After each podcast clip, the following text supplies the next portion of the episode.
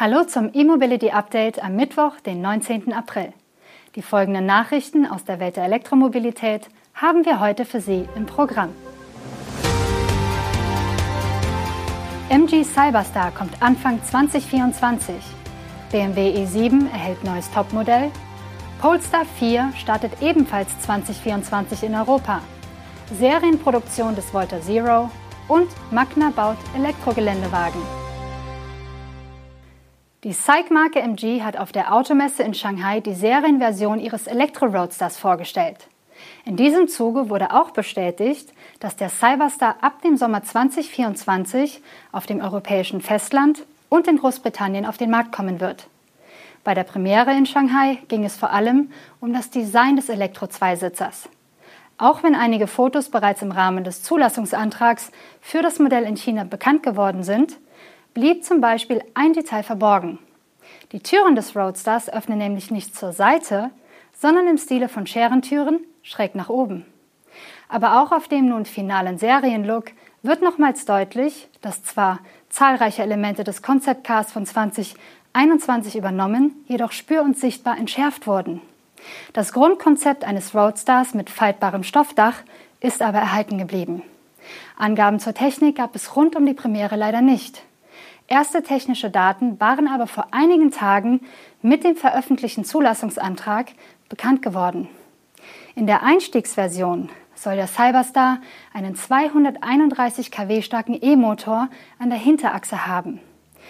Diese Antriebseinheit ist in einer 250 kW Version auch beim Topmodell verbaut. Allerdings wird der hintere E-Motor dort noch durch den aus dem MG4 bekannten 150 kW Motor an der Vorderachse ergänzt. Mit mehr als 400 kW soll das Allradmodell in rund drei Sekunden auf 100 km/h beschleunigen. Angaben zur Batterie gibt es noch nicht. Den Preis des Cyberstars hat MG bei der Premiere auch nicht verraten. Mit dem BMW i7 M70 X-Drive setzt BMW M ein vollelektrisches Performance-Modell an die Spitze der neuen 7er-Reihe. Das in Shanghai vorgestellte Topmodell der i7 Baureihe ist der bisher stärkste BMW mit Elektroantrieb. Zur Erinnerung, vor genau einem Jahr zur damaligen Autochina in Peking hatte BMW die neue Generation des 7ers und dessen Elektroversion i7 vorgestellt. In der Folge bestellbar war aber nur das Einstiegsmodell BMW i7 xDrive 60 mit einem 400 kW starken Allradantrieb. Nun bringt BMW auch das damals gleich mitenthüllte Topmodell in den Handel. Mit jeweils einer E-Maschine an der Vorder- und an der Hinterachse beschleunigt der i7 in der M-Version in 3,7 Sekunden von 0 auf 100 km/h. Die maximale Systemleistung liegt bei 485 kW. Die zusätzliche Leistung holt der M70 übrigens nur aus dem hinteren Elektromotor. Bei seinem derzeit leistungsfähigsten Elektromotor greift BMW zu einem Trick, den zum Beispiel auch Mercedes beim EQE und EQS anwendet. Anstelle der üblichen drei werden gleich sechs Erregerwicklungen im Stator der E-Maschine verwendet. Das erhöht die Leistungsdichte beträchtlich. Mit der M Launch Control oder im M Sport Boost sind kurzzeitig sogar bis zu 1100 Newtonmeter Drehmoment abrufbar. Wie der normale i7 nutzt auch das Topmodell eine knapp 102 Kilowattstunden große Batterie. Geladen werden kann ab Werk mit 22 kW AC und DC sind bis zu 195 kW möglich. Die Reichweite beziffern die Münchner je nach Ausstattung auf 488 bis 560 Kilometer. Produziert wird das Fahrzeug gemeinsam mit den anderen Varianten der Luxuslimousine im BMW-Werk Dingolfing. Die Markteinführung beginnt in der zweiten Jahreshälfte. Polestar hat auf der Automesse in Shanghai mit dem Polestar 4 sein drittes rein elektrisches Serienmodell vorgestellt. Das 4,84 Meter lange SUV Coupé soll im Hinblick auf Größe und Preis zwischen dem Polestar 2 und dem Polestar 3 angesiedelt sein. Als besonders auffälliges Merkmal hat der Polestar 4 keine Heckscheibe mehr. Die in Shanghai vorgestellte Allradvariante kommt auf eine Systemleistung von 400 kW und ein Drehmoment von 686 Newtonmeter. Neben dem Dual-Motor-Modell soll es später auch eine Single-Motor-Variante mit Heckantrieb geben. Mit 200 kW Leistung, 343 Newtonmeter Drehmoment und rund 600 Kilometern Reichweite. Unabhängig vom Antrieb ist eine 102 Kilowattstunden große Batterie verbaut, die bereits im leistungsstarken Allradmodell für eine WLTP-Reichweite von 560 Kilometern sorgen soll. Der Akku kann in beiden Versionen mit bis zu 200 kW geladen werden. Zudem gibt es serienmäßig einen 22 kW Onboard Charger für das Laden mit Wechselstrom. Bereits zur Markteinführung wird es eine bidirektionale Ladefunktion geben. Allerdings werden vorerst nur Vehicle-to-Load-Funktionen angekündigt. Externe Geräte können also Strom aus der Antriebsbatterie des Polestar 4 beziehen. Außerdem betont die chinesisch-schwedische Marke einige Maßnahmen, um die Effizienz des Antriebssystems zu steigern. So ermöglicht eine Trennkupplung es dem Fahrzeug, den vorderen Elektromotor abzukoppeln, wenn er nicht benötigt wird. Serienmäßig ist zudem eine Wärmepumpe eingebaut.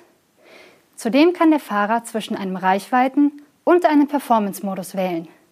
Da das Auto keine Heckscheibe hat, soll sich ein neuartiges Erlebnis für die hinteren Fahrgäste ergeben. Der Innenspiegel wird durch einen hochauflösenden Bildschirm ersetzt, der das Bild einer Rückfahrkamera anzeigt oder alternativ die Passagiere auf den Rücksitzen. Zwischen den Vordersitzen gibt es einen eigenen Touchscreen für die Klimasteuerung. Vorne ist ein 15,4 Zoll großer Touchscreen im Querformat verbaut. Der Polestar 4 wird zunächst in China auf den Markt kommen, wobei die Produktion dort im November 2023 beginnt. Die Markteinführung in Europa, Nordamerika und dem asiatisch-pazifischen Raum ist für Anfang 2024 geplant. Der Einführungspreis liegt bei 60.000 Euro. Volta Trucks hat die Serienproduktion des vollelektrischen 16 Tonnen Lkw Volta Zero gestartet. Und zwar beim Auftragsfertiger Steyr Automotive in Österreich. Außerdem nehmen die Schweden ab sofort neue Bestellungen für den E-Truck entgegen. Bereits 2022 liefen erste Prototypen des Volta Zero zur Designverifizierung und Produktionsvalidierung in Steyr vom Band. Nun beginnt die Produktion der kundenspezifischen Serienmodelle. Diese sollen ab dem dritten Quartal 2023 ausgeliefert werden. Die ersten Exemplare aus der Serienfertigung werden nach Angaben von Volta Trucks im Rahmen eines Praxisprogramms eingesetzt. Laut Volta Trucks dauerte der Prozess von der Vorstellung eines Konzepts über die Konstruktions-, Entwicklungs- und Qualitätsphase bis zum Beginn der Serienproduktion lediglich zweieinhalb Jahre.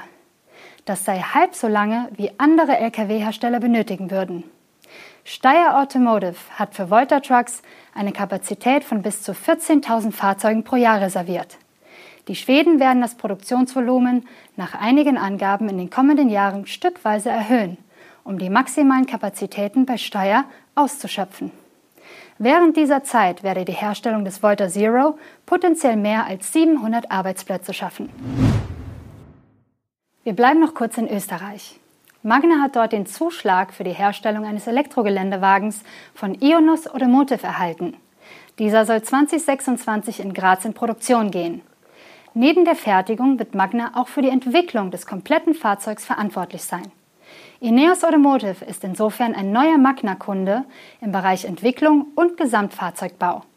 Schon bei dem ersten Fahrzeug, einem Verbrenner namens Grenadia, hatten beide Unternehmen bei der Entwicklung, nicht aber der Fertigung kooperiert.